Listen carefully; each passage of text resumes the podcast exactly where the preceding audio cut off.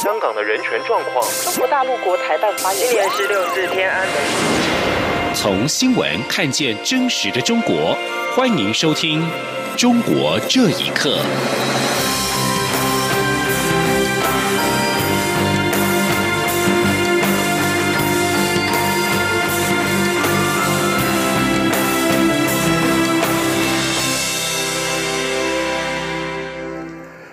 各位好，欢迎收听《中国这一刻》。中国文化和旅游部网站在今天公告，鉴于当前两岸关系，决定二零一九年八月一号起暂停四十七个城市居民来台自由行的通行证申请以及核发。而对此，总统府发言人黄崇彦表示，自由行是促进两岸了解的重要方式。总统府对中国方面片面线索此事感到遗憾，也不乐见两岸人民正常旅游以及交流受到政治因素的干扰。记者欧阳梦平的报道。对于中国将暂停四十七个省市台湾通行证的核发和申请，总统府发言人黄崇彦三十一号下午表示，自由行是让人民透过自由选择来增进视野、认识世界的重要管道，也是促进两岸相互了解的重要方式。总统府对于中国方面的片面决定感到遗憾，也不乐见。他说：“很遗憾的，这个看到中国方面片面限缩了啊，就人民的自由行。”那就无助于两岸间的相互了解，其对两岸关系的增进也不是一个正面因素。我们不乐见两岸人民的正常旅游跟交流啊受到政治的因素的干扰。中国文化和旅游部官网三十一号下午近三点，以海峡两岸旅游交流协会的名义公告，指鉴于当前两岸关系，决定自二零一九年八月一号起暂停四十七个城市大陆居民赴台个人游试点。中央广播电台记者欧阳梦平在台北采访报道。而对于中国宣布暂停四十七个城市来台自由行的申请，行政院发言人古拉斯拉卡表示。中国政府天真的以为可借此惩罚台湾政府，实则惩罚了双边人民。行政院呼吁中国政府应放下压霸的心态，放下预设的政治前提，鼓励人与人之间的互动，才能促成双方和平、健康、对等发展，建立友好的关系。而陆委会对于陆方这种片面阻断两岸人民往来的决定，深表遗憾之意。尤其是陆客来台自由行，是依据两岸两会换文的《海峡两岸关于大陆居民赴台湾旅游协议修正文件一》以及相关的文件办理，可是陆方却未与我方沟通，就片面破坏协议，我方表达严正抗议跟谴责。另外，外交部观光局在下午发出声明，表达遗憾。而至于中华民国旅游品质保障协会理事长许进瑞，则是表示，此线索不仅是超乎预期的提早，而且出乎意料的是，先停自由行而不是团客。预估在下半年恐怕将减少七十万名的陆客。记者吴立军的报道。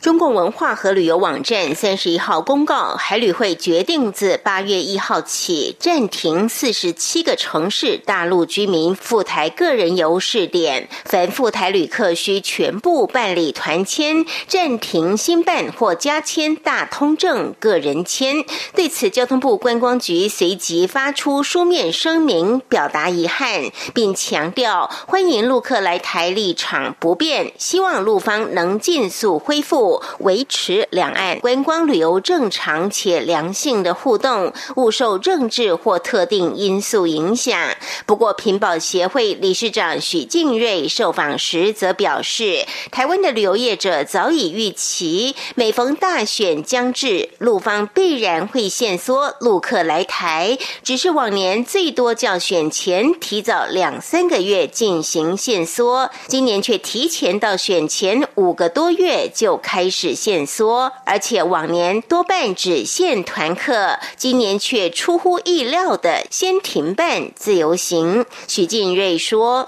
那个有一点超乎预期的提早。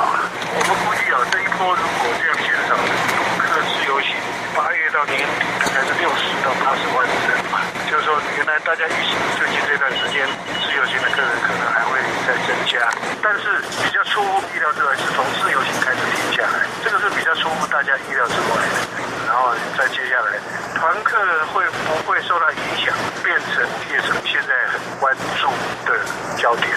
徐金瑞指出，今年上半年陆客自由行达六十几万人次，团客反而只有五十几万人，因此业者原本预估在团客可能受限，但自由行不受影响的情况下，今年下半年来台人数还会持续成长百分之十。不过如今犹如再盛夏遇到霜降，影响大约从八月中就会开始浮现。业者预估。包括旅馆、民宿、餐饮、交通、百货等一连串观光产业链，恐怕都难逃一劫。哀鸿遍野的情状已经可以预见。中央广播电台记者吴丽君在台北采访报道。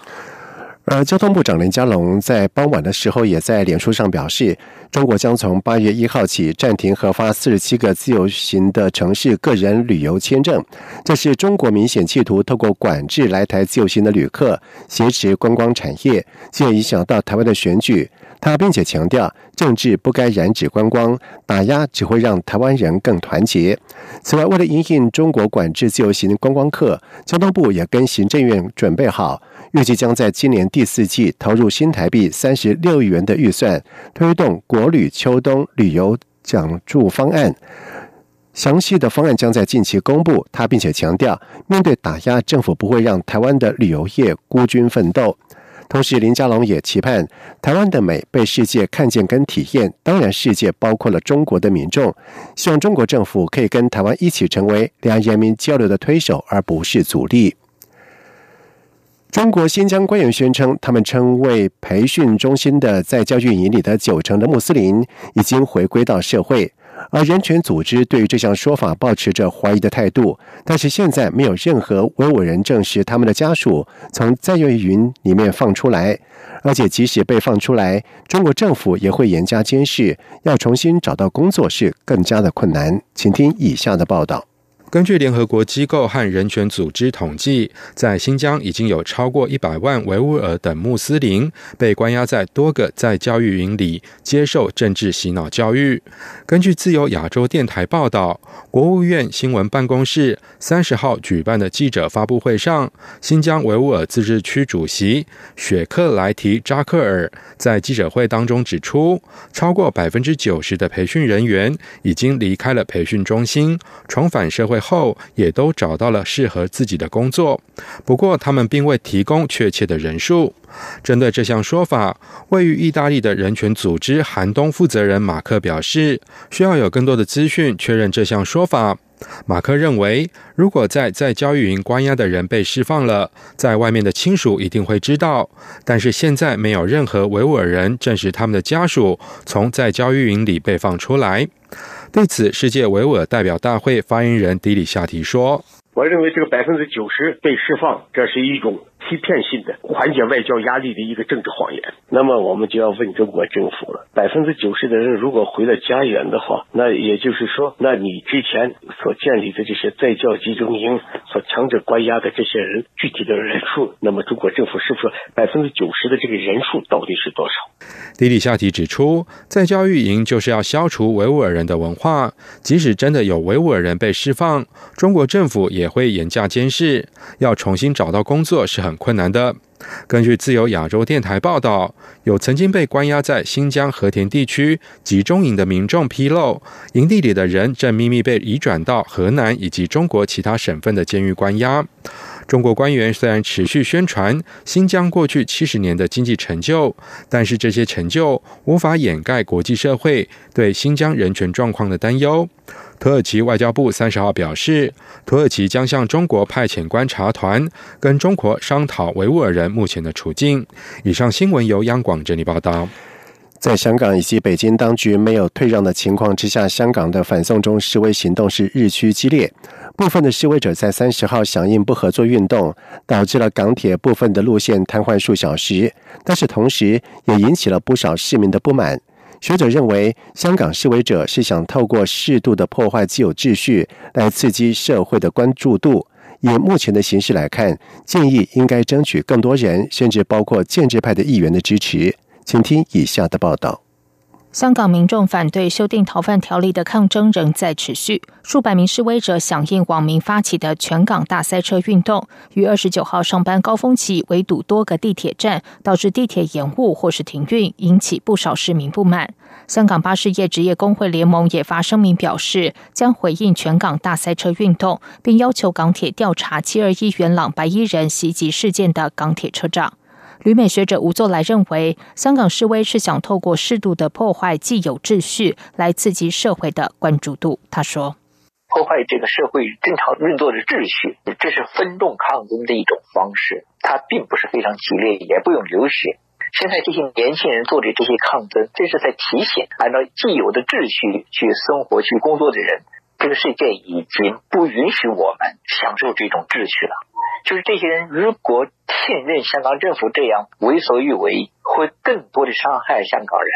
面对市民不断的抗议，香港政府似乎依旧态度强硬。美国乔治华盛顿大学政治学博士李元接受自由亚洲电台访问时说：“以目前的形势判断，若是抗争越来越激烈，支持的人会越来越少。”值得注意的是，这次反修订逃犯条例触发了香港亲中建制派的内部分裂。有建制派议员呼吁港府重视市民需求，撤回修订逃犯条例。李元建议，香港的民主派以及示威者应该争取更多人的支持，甚至包括建制派议员的支持。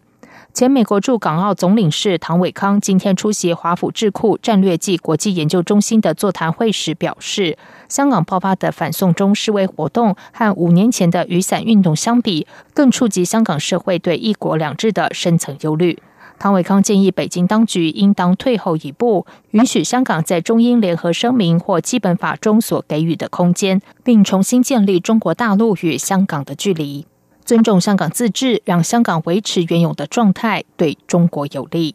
央广新闻整理报道。而另外一方面，中国外交部发言人华春莹在三十号在例行记者会上表示：“反送中毕竟是美方的一个作品，玩火者必自焚。美国在香港一系列的事态当中，到底扮演什么角色？美国欠世界一个交代。”而对此，美国国务院发言人以背景说明的方式回复了媒体询问时表示：“这是荒谬的陈述。”这名发言人表示，香港正在进行的示威活动反映香港人的情绪，以及对香港自治权遭到侵蚀的广泛的忧虑。发言人并且表示，美国断然拒绝中方指控外国势力是反送中抗议幕后黑手的不实指控，主张数百万人为自由以及开放社会挺身而出的行为是被操纵的想法，并不可信。中共将在十月一号庆祝建政七十周年，北京渐渐启动相关的维稳行动。有北京的艺术策展人士就透露，在近期有多处的展场都收到了通知，要求严格审查展览主题，不可以牵涉色情、暴力以及敏感的议题。部分人体艺术摄影展甚至因此是无限期的延期。除此之外，根据了解，北京为了因应见证七十年庆，早在六月的时候就开始搜查日租套房以及分租房的现象，为避免有流动人口、访民等藏身于此，警方更大力的清查。而随着中共庆祝见证七十年，许多艺文活动也都受到影响。除了多部的影视剧因为不符当局政治审查，被无限期的暂停播出，在近期更有北京策展人士向记者透露，实体的艺文活动空间也受到了影响。这名人士表示，在近期许多艺术空间都受到通知，要求在十一之前必须严格审查相关的展览，不得出现涉及暴力、色情等不符合官方主旋律的内容，更不可以涉及敏感的议题。主管教育及文化事务的美国国务院助理国务卿罗伊斯在三十号在留学美国论坛发表专题演说。由于中国是美国最大的海外留学生来源国，路易斯的演说已将焦点放在中国留学生在美国现况跟未来。他表示，中国共产党正在努力向包括海外留学生在内的中国公民提供一部幅不精确的美国图像。国家控制的中国媒体为中共宣传，向中国学生夸大在美国生活以及留学学习的危险，而既有中国社群媒体，中国学生继续透过这样的扭曲视角来看待美国。这种持续不断的错误讯息，形成了恐惧的泡沫，对中国学生在美国和同财往来造成了阻碍。他也强调不会容忍智慧财产权遭到剽窃的行为，对不守规则的人，不论是国籍，都得承担后果。以上，中国这一刻，谢谢收听。这里是中央广播电台台湾之